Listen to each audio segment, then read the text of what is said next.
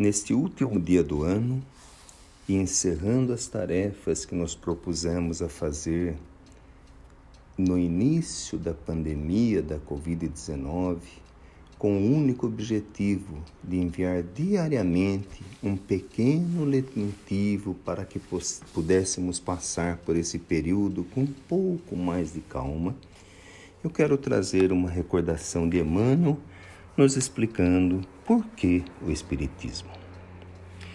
Todas as religiões são parcelas da verdade. Todas as religiões, caminhos para Deus, são bênçãos e luzes da humanidade e para a humanidade.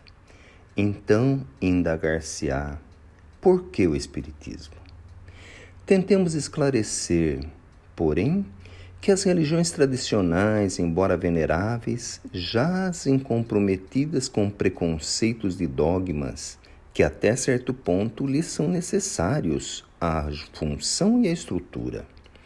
No âmbito delas, a criatura se satisfaz até que a indagação lhe exija voos maiores para além das constrições impostas pelas autoridades humanas ou até que a dor lhe estilhasse o envoltório de crenças úteis, mas superficiais, no qual se acomoda a estreiteza de vistas.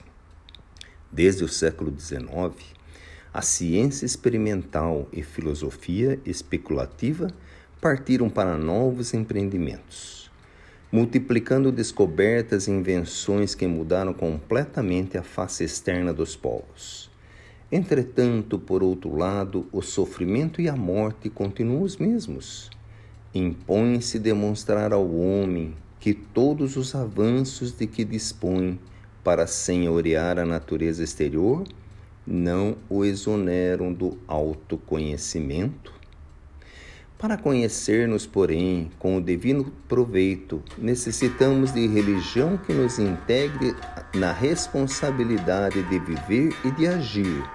Porquanto sem religião, o homem não passa da condição de animal aperfeiçoado, impelido a cair no mesmo nível dos animais inferiores.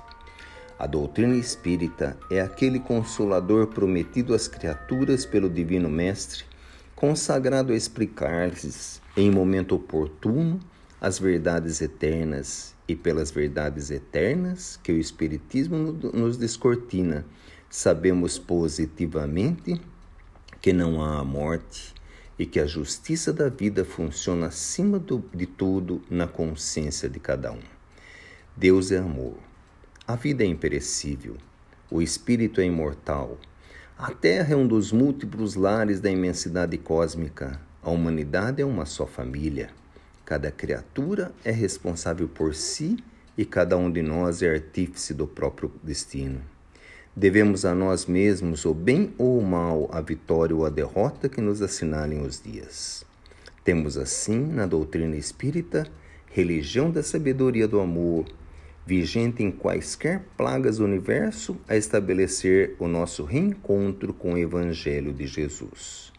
De posse dela, qualquer de nós está habilitado a acertar, regenerar, construir, melhorar e aperfeiçoar com o bem, onde, como e quanto quiser. No portal da luz da nova revelação, estamos defrontados pela presença renovadora do Cristo de Deus. Sigamos adiante com Ele e, segundo a promessa dele próprio, o amor guardar-nos-á para a luz e a verdade nos fará livres. Emmanuel, os mensageiros.